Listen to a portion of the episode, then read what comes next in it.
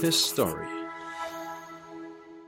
In unserer heutigen Folge von History fragen wir, ob die Bombenangriffe im Zweiten Weltkrieg gegen deutsche Städte legitime Kriegshandlungen im Sinne des Völker- und Kriegsrechts sind oder ob es sich hier nicht doch um einen illegitimen Akt von Völkermord handelt.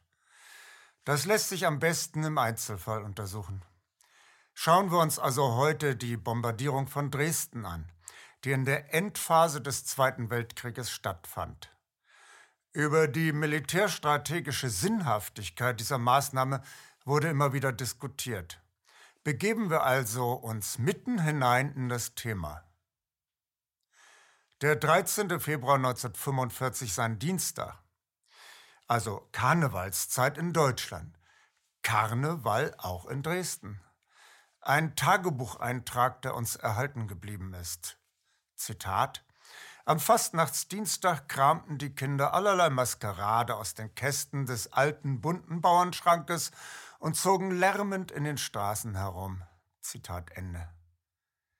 Zur gleichen Zeit ist Viktor Klemperer dazu verdonnert, Briefe an jüdische Mitbürger zu verteilen, die sich an einem unheimlichen Ort einzufinden haben.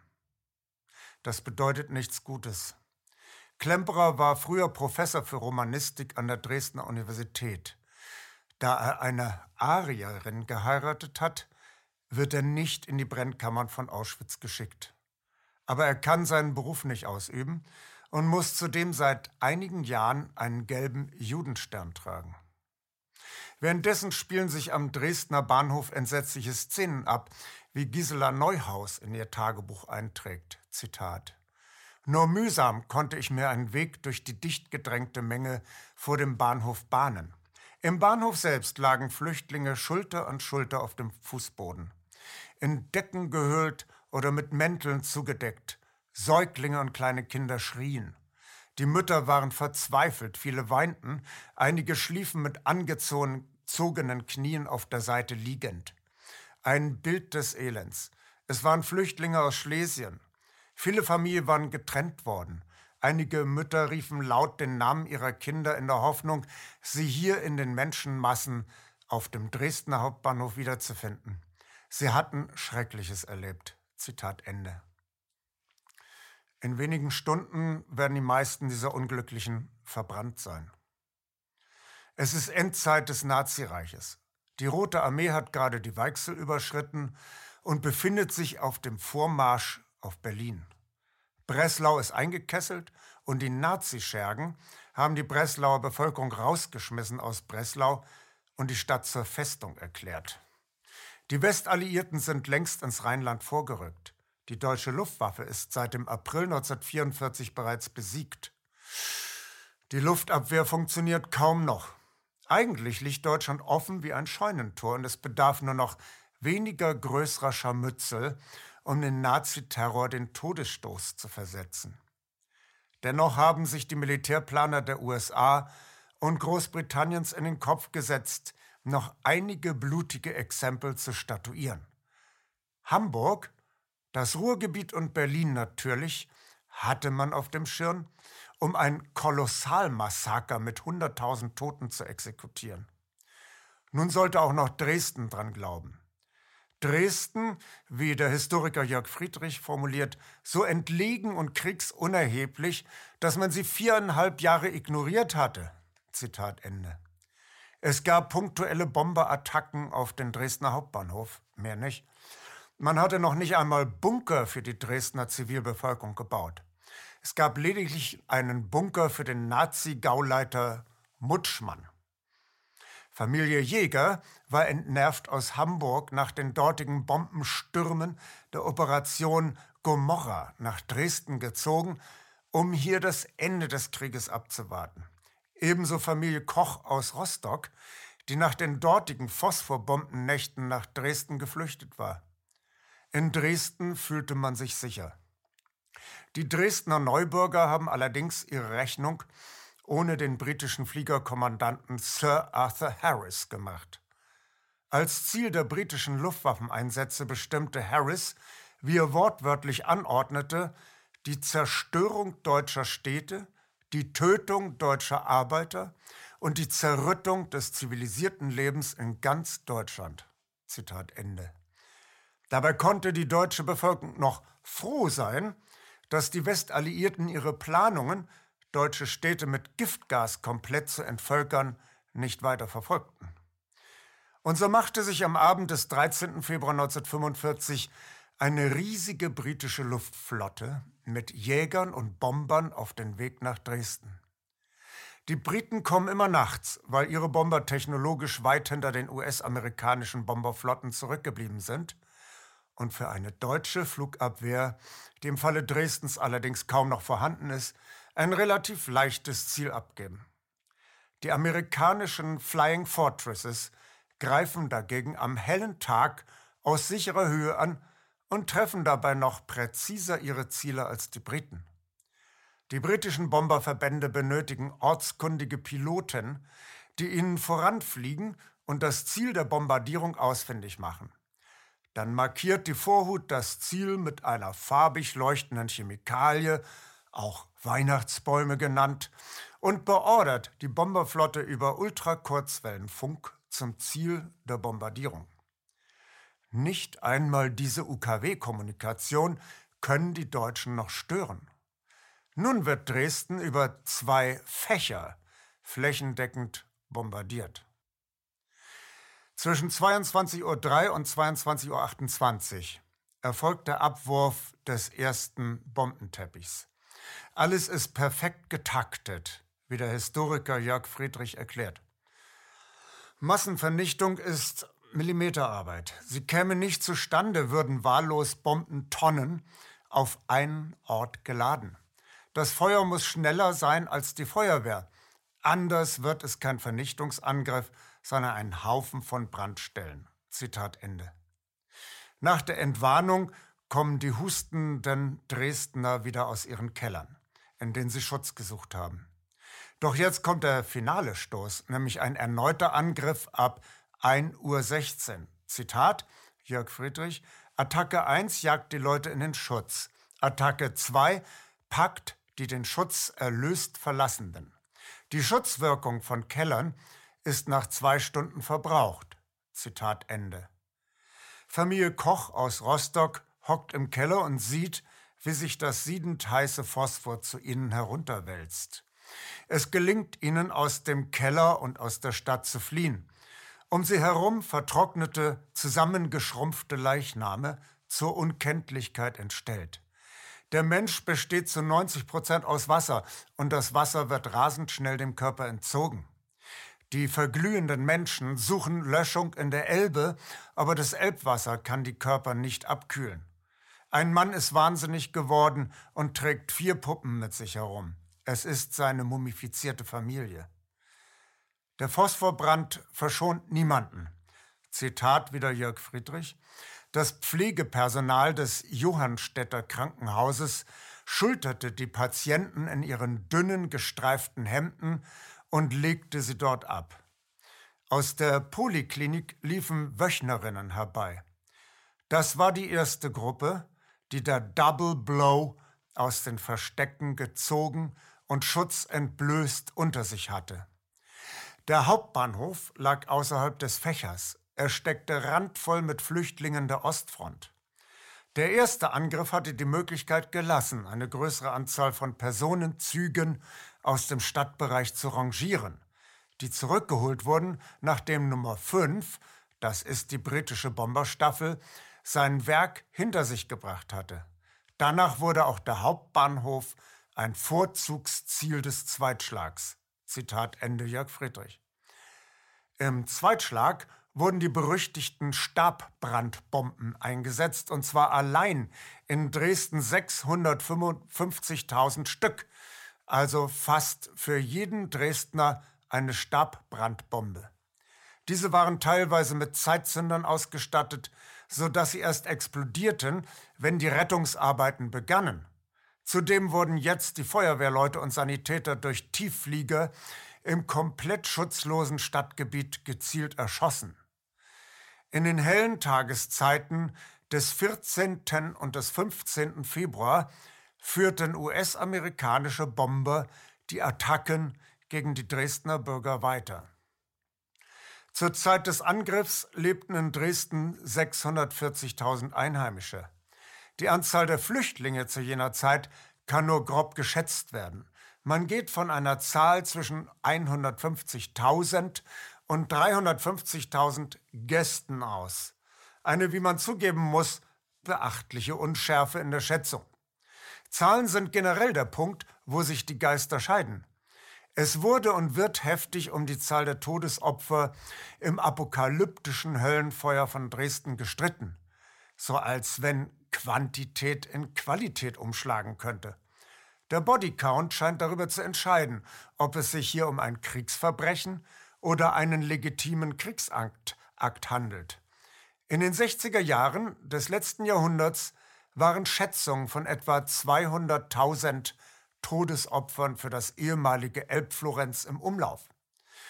Und das im Mainstream durch, vertreten durch das Hamburger Magazin Der Spiegel und durch das Wochenblatt Die Zeit. Allerdings erfuhr jene sechsstellige Zahl im Laufe der Jahrzehnte einen seltsamen sozialen Abstieg und wurde nunmehr nur noch von Gruppierungen des rechten politischen Spektrums zum Vortrag gebracht. Um die unwürdige Auktion um die Toten von Dresden zu beenden, berief der Dresdner Oberbürgermeister Ingolf Rossberg im Jahre 2004 eine Historikerkommission, die nun die exakten Zahlen ermitteln sollte. Das Ergebnis lag 2008 vor und man geht in dieser Studie von einer Opferzahl von 18.000 bis 25.000 Todesopfern aus. Das kann nicht wirklich überzeugen, denn die Historiker setzen voraus, dass alle Opfer von der Polizei und den Rettungskräften exakt und in der entspannten Ruhe von Friedenszeiten identifiziert werden konnten. Es ist beim besten Willen nicht nachvollziehbar, dass in dem heillosen Chaos, das in Dresden bereits vor der Bombennacht geherrscht hatte, noch irgendjemand die Zeit und die Muße gehabt haben könnte, eine gemächliche Leichenschau vorzunehmen und einen Abgleich mit eventuell noch nicht verkohlten Personalausweisen vorzunehmen. Die Menschen waren ja mit ihren persönlichen Ausweispapieren verbrannt. Sie waren gar nicht mehr als Individuen erkennbar. Tatsächlich wurden wegen der hohen Zahl von Toten regelrechte Massenscheiterhaufen errichtet und angezündet. Wer war zudem in der Lage, die Hunderttausende von Flüchtlingen zu identifizieren? Die andere Frage lautet, warum wurde Dresden dem Erdboden gleichgemacht, obwohl das Kriegsende nur noch eine Frage von wenigen Monaten war? Hierauf gibt aktuell ein junger Historiker im Berliner Tagesspiegel Antwort. Dresden sei durchaus im militärischen Sinne außerordentlich relevant gewesen. Dresden habe eine große Bedeutung als militärischer Knotenpunkt gehabt. Kriegswichtige Rüstungsindustrie hätte sich hier befunden. Dresden sei als letzte Festung der Nazis vorgesehen gewesen und darum habe die Auslöschung Dresdens den Krieg enorm verkürzt. Der junge Mann beruft sich offenkundig auf einen Aufsatz des Militärhistorikers Rolf Dieter Müller in dem bereits erwähnten Sammelband der Historikerkommission. Müller widerlegt die Behauptung von der militärischen Bedeutung Dresdens für die Endphase des Zweiten Weltkriegs eigentlich eher, als dass er diese These wirklich erhärtet.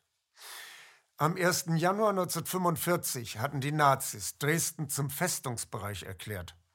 Das heißt, dass man die Dresdner Bürger, wie dann in Breslau geschehen, einfach aus ihrer eigenen Stadt jagt und im Fall einer sowjetischen Invasion einen zermürbenden Häuserkampf angezettelt hätte, also eine Retourkutsche für Stalingrad. Wer diesen Häuserkampf auf deutscher Seite hätte führen sollen, bleibt allerdings unklar. Mit einer SS-Division hatte gerade die letzte ernstzunehmende nazideutsche Streitkraft den Raum Dresden in Richtung Österreich verlassen. Dresden war stattdessen überfüllt mit, Zitat Müller, Soldaten, Genesenden, Dienstreisenden etc., sodass die Unterbringungsmöglichkeiten in Kasernen, Schulen und Turnhallen nicht ausreichten. Ansonsten ein Wirrwarr an Kompetenzen im Nazisystem, das in dieser Katastrophe wie durch ein Brennglas noch einmal verschärft auftritt. Denn der Festungsbereich Dresden verfügte noch nicht einmal über eigene Fahrzeuge und blieb darauf angewiesen, seinen Materialforderungen im Dschungel der Zuständigkeiten Gehör zu verschaffen, wie Herr Müller ebenfalls richtig ausführte. Was hätte sich denn noch groß von Dresden aus an nazideutscher Erhebung entfalten können? Längst machten sich die Nazi- und SS-Bonzen bereit für den Absprung nach Südamerika. Und schon im August 1944 hatte die Nazi-Führung die deutsche Wirtschaft angewiesen, schleunigst ihr Geld über die Basler Bank für internationalen Zahlungsausgleich ins sichere Ausland zu transferieren. Der Krieg war doch aus Sicht der Nazis längst gelaufen. Was sollten wohl die fußkranken und genesenden Volkssturmeinheiten aus Dresden noch wenden? Wie hätte denn diese Laienspielschar den Krieg noch künstlich verlängern können? Sie hätten gegen die gut eingespielten ukrainischen Abteilungen der Roten Armee noch nicht einmal Sparringspartner abgegeben. Es bleibt dabei. Der Angriff auf Dresden war militärstrategisch absolut sinnlos. Auf jemanden einzutreten, der schon am Boden liegt, ist unanständig, um es einmal in der Logik des Schulhofes zu formulieren.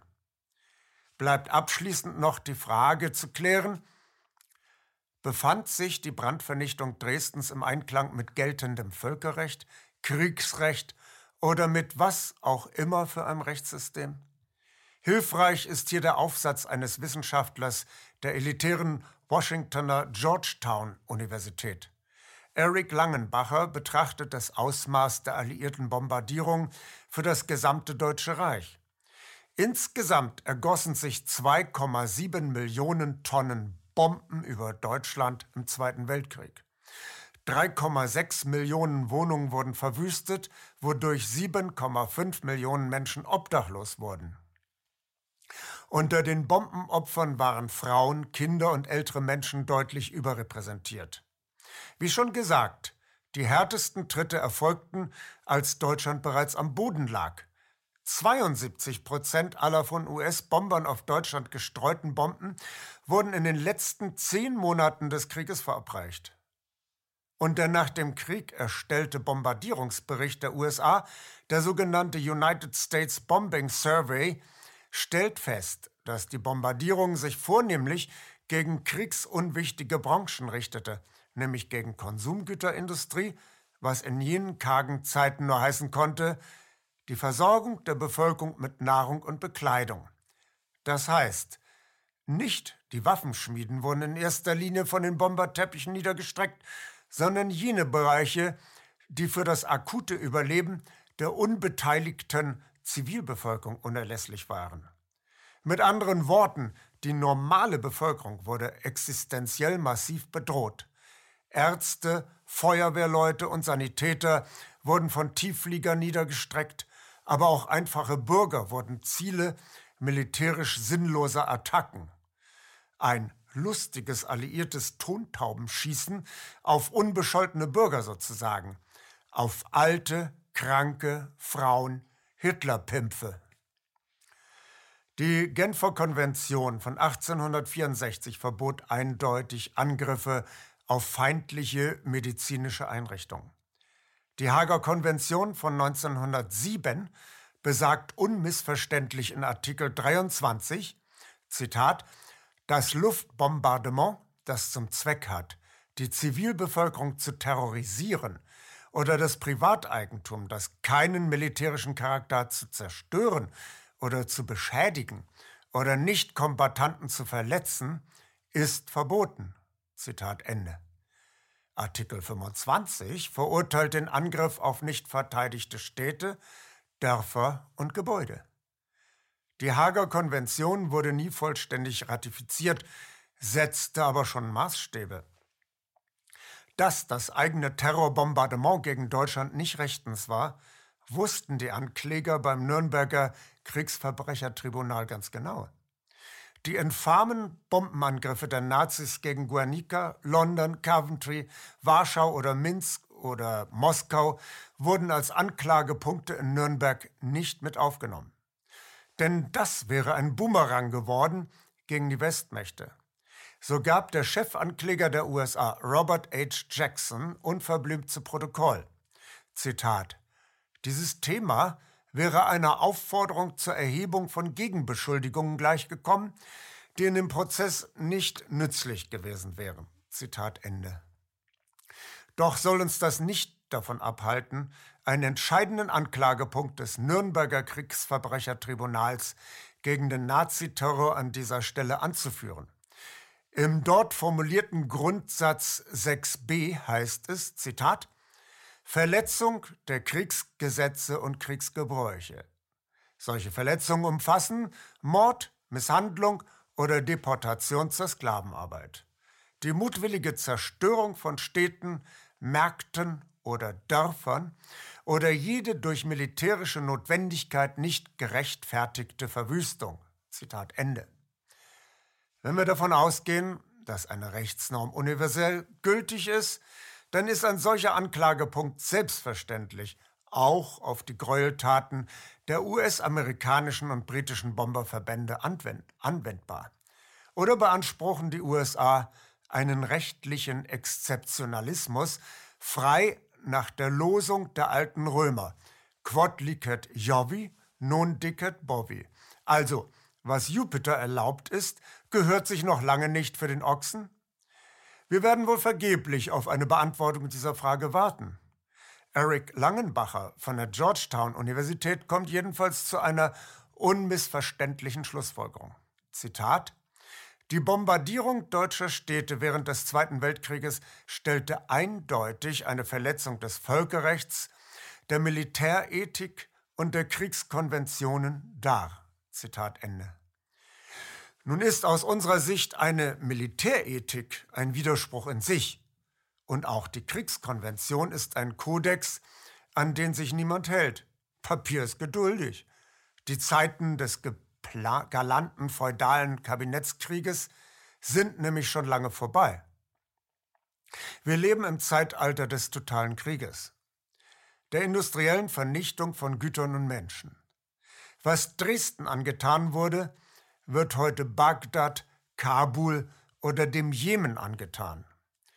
Die Logik des totalen Krieges zieht sich wie ein roter Faden durch die jüngere Geschichte und wir erlauben es durch unsere Passivität jeden Tag aufs Neue. Möglich und machbar ist alles, was widerstandslos geduldet wird.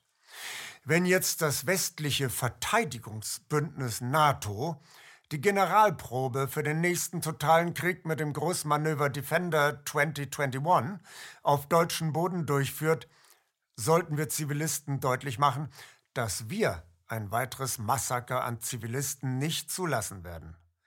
Begangene Verbrechen wie die Bombardierung Dresdens im Nachhinein über einen geschmacklosen Bodycount oder über gravierende Geschichtsfälschung zu verharmlosen, sollen uns nur kommende Kriege schmackhaft machen. Der nächste Krieg beginnt mit dem Kampf um die Deutung der vergangenen Kriege. Nachtrag Familie Koch überlebt den Brand von Dresden und schlägt sich nach Jena durch.